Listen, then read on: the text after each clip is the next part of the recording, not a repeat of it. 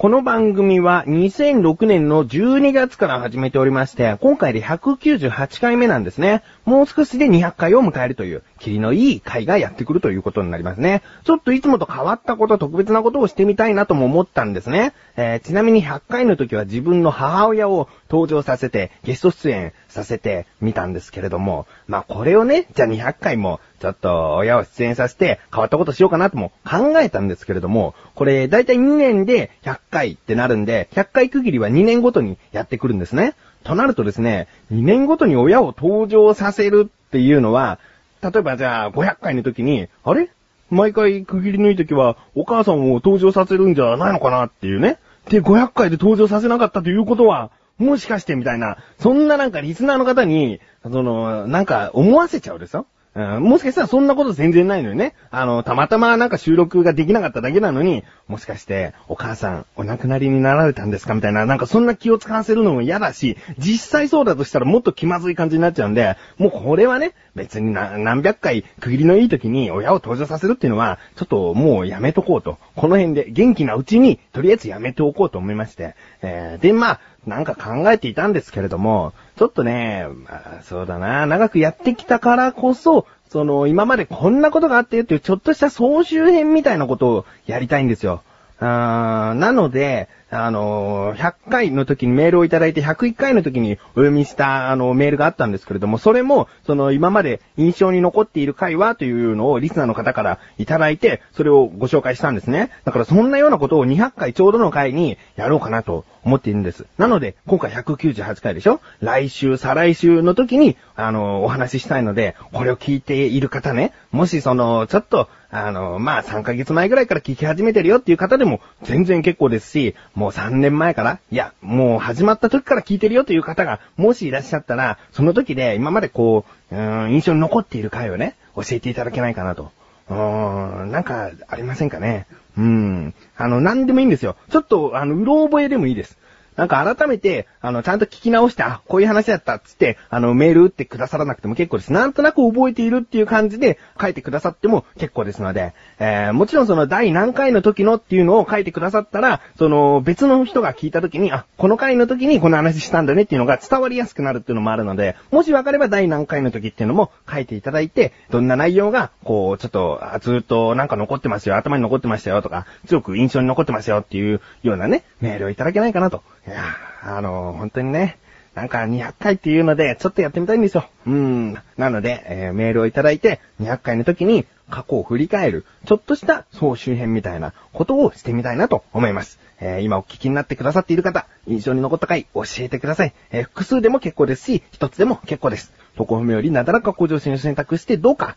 えー送ってください。よろしくお願いします。ということで、200回どうなることやらと、ちょっと楽しみな自分がお送りします。菊師匠のなだらか向上心。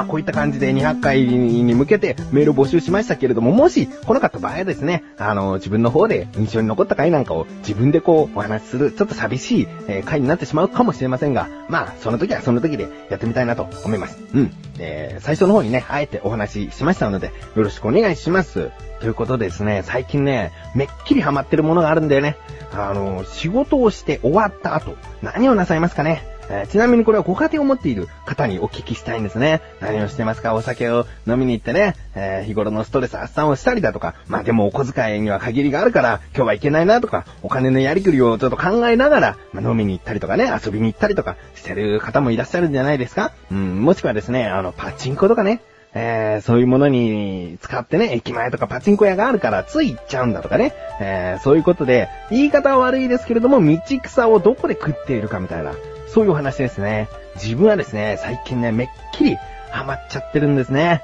えー、何にハマっているかというとね、サンドピクチャーですね。サンドピクチャーっていうのは、このなだらか向上心過去に2009年2月頃にですね、お話ししたことがあるんですね。まあ、それは買いたての頃なんですけれども、この買ってから、また、あのー職場にですね、サンドピクチャーを置いてあるんですね。で、それを置いてあるとどうなるかっていうと、仕事終わるとずーっと見ちゃう。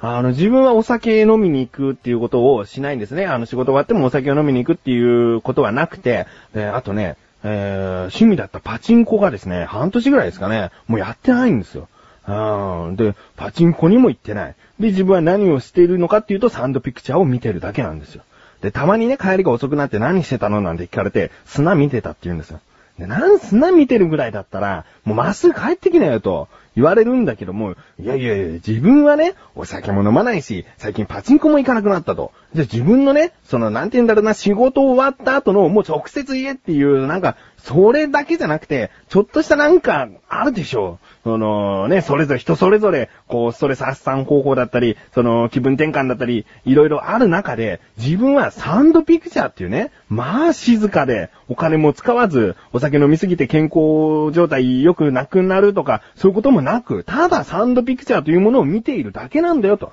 これぐらいいいじゃない。自分はね、ちなみに長くて1時間ぐらい見ちゃうんですね。なんでしょうね。あのー、一人でぼーっとする時間が欲しいなとか、えー、そういう方にもおすすめですし、飲む相手がいないんだよと。一人でね、夜いつも晩酌してるんだけど飲む相手がいないんだよっていう方にもおすすめです。あの、自分お酒飲まないから何言ってんだと思うかもしれないんですけれども、それを見ながらお酒飲んでみてください。多分進むと思いますね。自分はもうほんと1時間ぼーっと見ちゃいますから、えー、おすすめです。小高的文化発信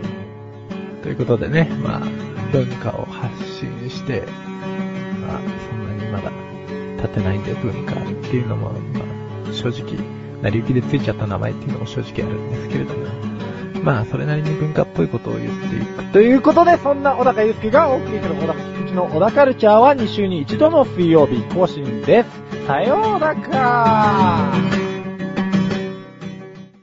ということで、まあ自分のね、最近のハマっているものをご紹介しましたけれども、えー、まあコーナーに行きましょうね。えー、自力80%。このコーナーでは日常にある様々な疑問や質問に対して自分で調べ自分で解決していくコーナーでもあり、リスナーの方からのご相談やお悩み解決していくというコーナーです。今回もメールが届いております。ありがとうございます。ラジオネーム、ライムスカッシュさん。なだらか向上心では初めてですね。えー、いろいろとね、あの、生放送とかではね、お世話になっている方なんです。えー、本文。翔さん、こんにちは、こんにちは。なだらか向上心には初めてメールさせていただきます。ラジオネーム、ライムスカッシュと申します。えー、ありがとうございます。今回は疑問があってメールいたしました。はい。自分は社会人1年目です。入社してしばらく経つと仕事中に上司からライムスカッシュ君、一服してきていいよ、と言われました。そこで疑問です。一般的に言う一服とは大体どのくらいの時間なのですか？一服というとタバコのイメージがありますが、一本吸い終わるくらいの時間なのでしょうか？一息と同じ意味と捉えていいのでしょうか？また、なぜ一服という字に、服という漢字が使われているか教えていただければありがたいです。これからも配信楽しみに待ってます。ありがとうございます。いやー、なだらか向上心らしい疑問メールですね。嬉しいですね。ありがとうございます。ということで今回の疑問です。一服というのは大体どのぐらいの時間なの？そして、一服という字になぜ服という漢字が使われているの？ですね。調べてきました。ここからが答え。一服とはですね、えー、簡単な説明で言いますと、お茶やタバコを一回飲むこと。となるんですね。えー、だけど、その世間的な認識では、お茶などを飲んで休息すること、一休みという意味で、もう、あの、通じているみたいなんですね。なので上司の方が一服してきていいよって言った時に、まあそのお茶をね、一回コクッと飲むだけで一服してきましたっていうのは、うん、君の一服は早いねってことに絶対になります。うん。そうですね。だいたいタバコが1本吸い終わるぐらいの時間で言いましょうかね。えー、そうですね。早い人は1分ぐらいですけれども、遅い人は5分ぐらいとなるので、まあ、最大5分であれば、えー、上司の方も怒らず、あ、一服終わったかいという感じになるかなと思いますね。うん、10分ってなると、ちょっと一服にしては長いかもしれないですね。うん、まあ、人によるとは思いますけれども、おそらく5分ぐらいは大丈夫じゃないかなと思います。うん。ということでですね、え次の疑問ですね。一服という図になぜ服という漢字が使われているのか。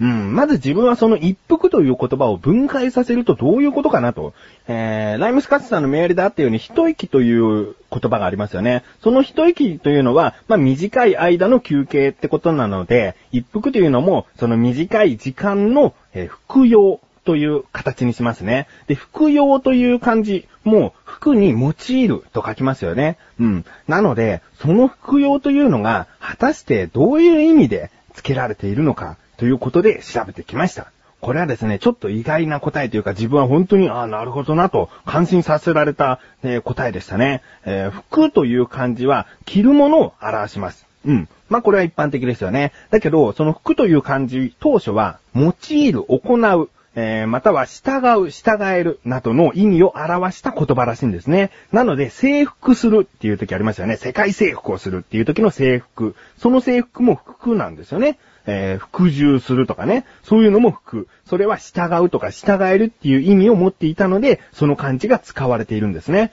えー、で、用いるという意味に注目していただいて、その言葉がですね、どうやら色々と転じて、添える、身につけるという意味を表すようになったらしいです。うん。なので、服という言葉だけだと、その用いる、身につけるという意味しか成り立っていないんですね。君の服いいねって言った時に、その身につけているものいいねっていう意味にしかならないんですね。えー、その洋服いいねって言ったら、その上着だとか、そのズボンだとか、そういうものを指すことになると思います。うん、服というのはね、単純にその一つの言葉で、え、洋服とかそういうものを表すと思ったら、そうではなく、うん。身につけるものを表していた。そしてですね、その身につけるという意味が、いろいろと解釈されて、薬を身につけるということを服用するという意味で使われるようになったらしいです。なので、体の外に身につけるものを外服というんですね。まあそういった一般的な洋服とかそういうものを外服と言って、体の内側に身につけるものを内服っていうんですね。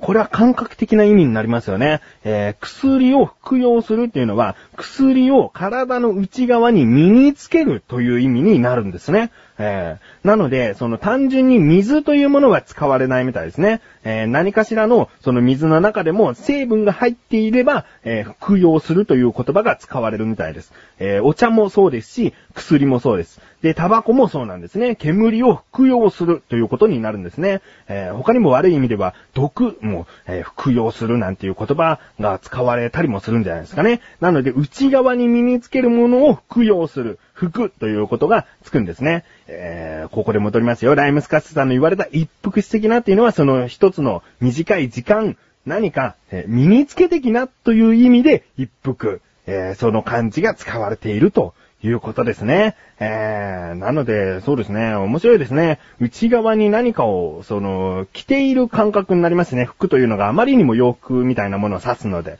えー、これから服という言葉を、あ、何か身につけるっていう、そういうことで解釈していった方が、いろんな感じが納得いくんじゃないかなと思います。えー、なんか、いろいろと難しい説明でしたけれども、伝わりましたでしょうか？えー、ライムスカッツさん、メールありがとうございます。自分もね、また今回勉強になりましたね。またメールいただけたら嬉しいです。こういった感じで日常にある様々な疑問や質問の方をお待ちしております。投稿フよりなだらか向上心を選択して、どしどしとご投稿ください。以上、自力80%でした。